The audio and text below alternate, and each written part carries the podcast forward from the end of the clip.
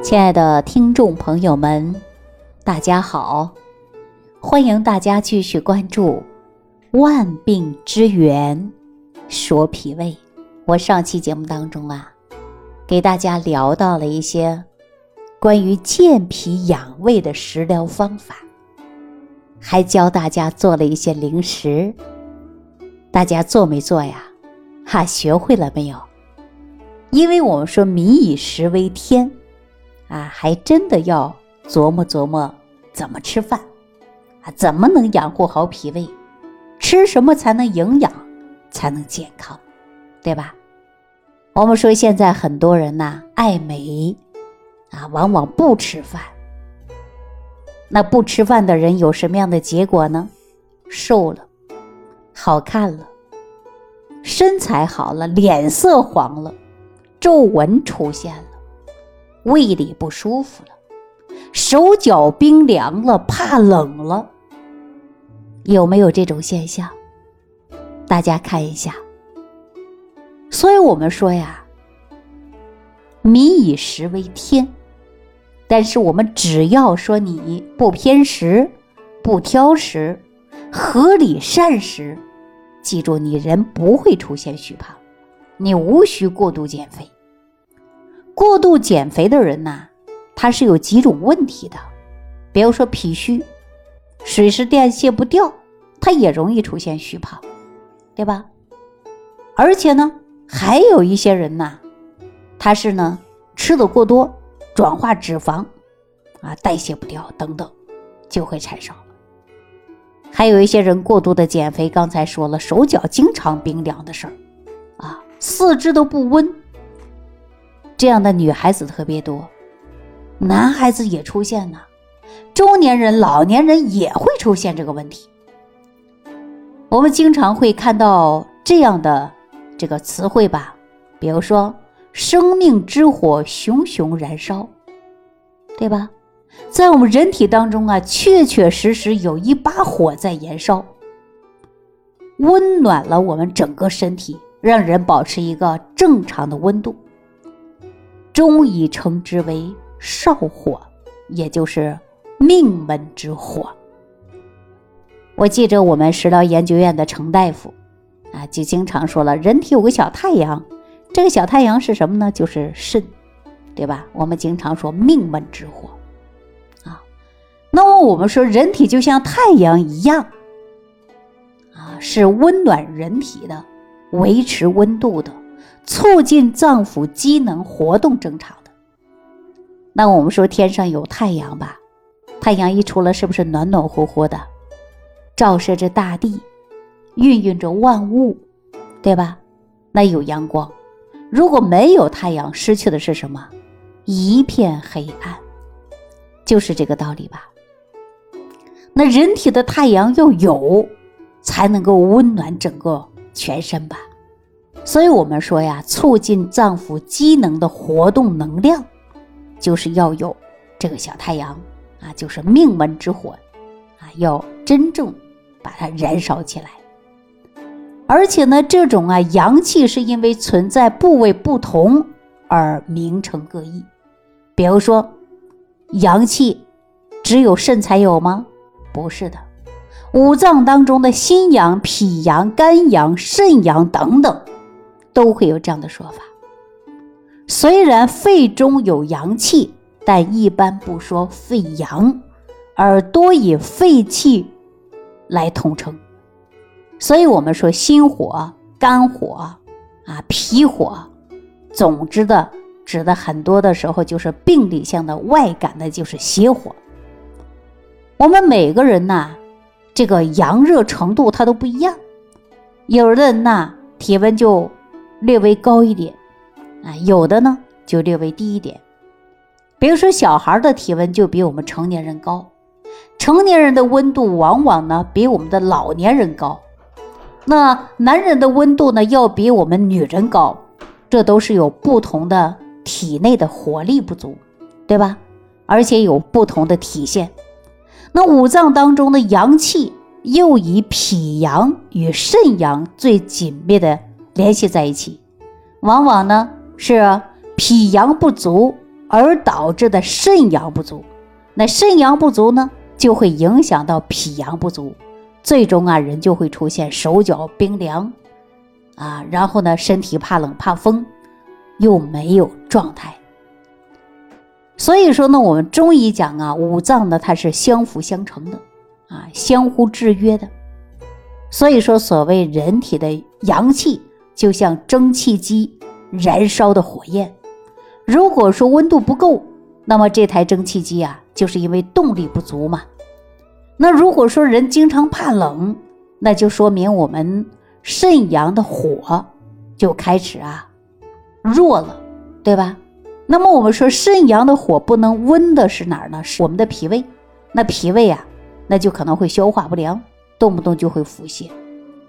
所以说脾阳啊，讲究的就是我们的气啊。中医讲到的四肢手脚冰凉，就是因为脾阳虚直接的表现。我们说阴虚以内热，阳虚外寒呐。脾阳虚，因为你化生气血不足啊。营养程度不够啊，不能给的是四肢啊，所以说我们就四肢会变得冰凉。我们说脾主肌肉嘛，就是这个道理。那四肢呢又是人体的末端，所以说火力不够的时候就不能温暖到四肢，这都是说脾阳不足最典型的症状。那我们说消化道的症状，大家说啊，经常腹泻、腹胀、便秘、打嗝。吃什么不吸收？记住了，这个时候手脚就会凉，往往呢说脾肾就会两虚，早期没得到调理，我们后期就会越来越严重。所以说脾阳啊，就会伴随着胃部经常会有发凉的症状，肚子也疼啊，用手揉几下、敷几下会好一点，对吧？喜欢热的，不喜欢凉的，有没有这样的？当然呢，有一些人呢，就从来不顾及到自己的身体，比如说大夏天的时候啊，热嘛，浑身出汗嘛，那就往肚子里边冷冷的灌凉水、冰水啊，还有冰镇的啤酒饮料，那真就是透心的凉，让人呢不得已的就说哇，真的好爽啊，喝一口冰水。但是呢，这冷饮入胃以后啊，直接伤的就是我们的阳气。就像汽车的发动机过热了，啊，我们可以说通过外部降热，不能啊把它直接呀用冷水倒上去，对吧？那人体自然调节体温也是这个样子的，啊，同样的道理的。所以呢，我们呢，大家一定要注意养护的就是脾胃的阳气，啊，大家不能吃过多辛冷的，啊，辛辣的，还有寒凉的食物，这些呢。往往都会伤害我们的脾胃，导致我们的脾阳不足。其中啊，我呢还接受这样的一位朋友，他是来自于京西的患者，啊，以前特别喜欢吃凉的，喜欢待在空调房里，啊，大便也不好，啊，老是想通便，吃各种大量的一些泻药，比如说大黄，啊，什么番泻叶等等。都是苦寒之药，他首先出现的是什么呢？就是糖稀，手脚冰凉冰凉的。后来出现血压也低，很少出汗。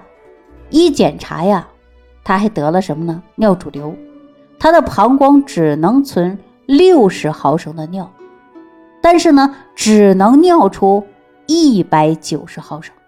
他到医院检查的时候，找到治疗方法，医生告诉他。就是尿主流嘛，医生告诉他，他有两个方法，一是插尿管，还有个平时不愿意插尿管啊，要等病情加重的时候，那就麻烦了，对吧？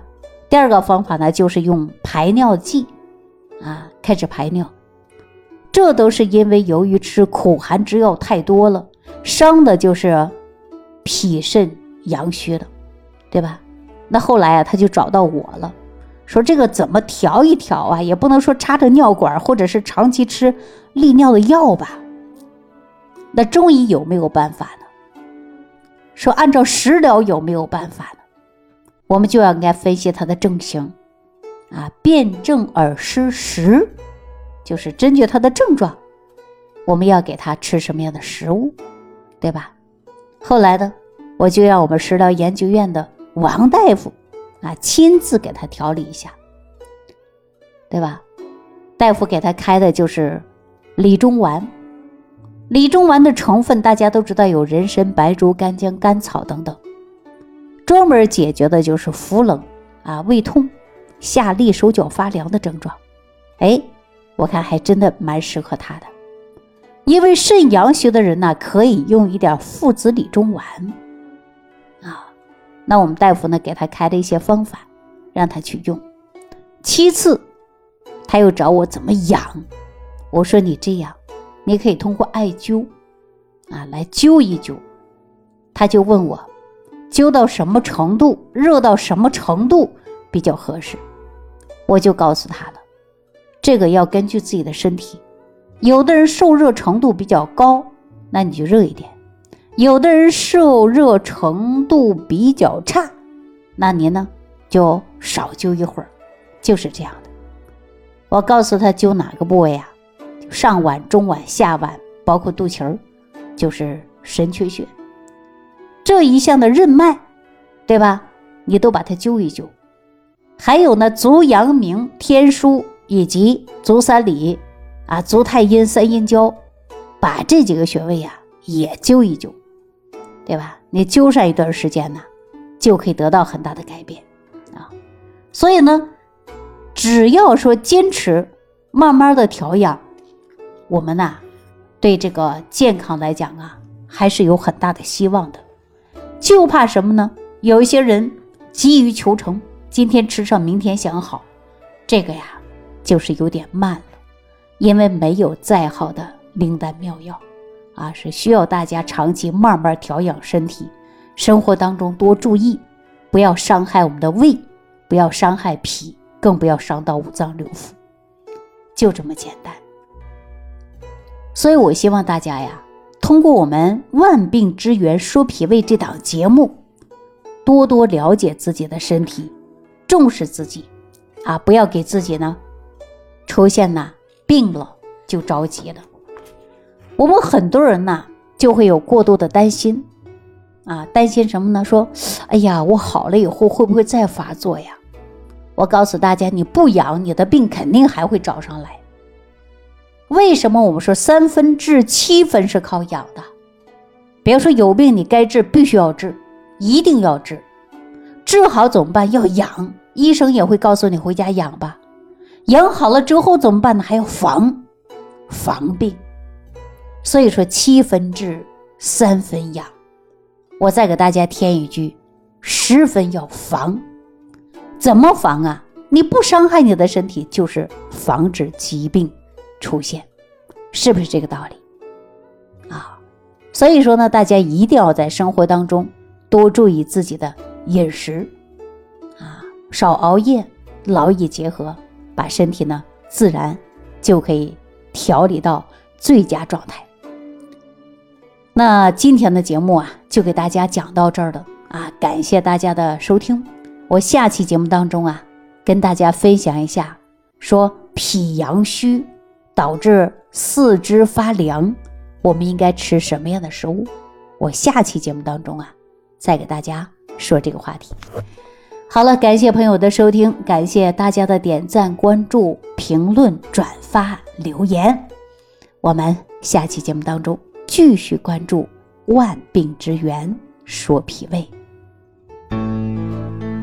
收听既有收获，感恩李老师的爱心无私分享。如果本节目对您有帮助，请点击屏幕右上角转发分享，更多人让爱心传递，使更多人受益。如想直接和李老师取得联系，请点击屏幕右下方的小黄条或下拉页面，找到主播简介，添加公众号“李老师服务中心”，即可获得李老师食疗营养团队的专业帮助。听众朋友，本次节目到此结束。感谢您的收听。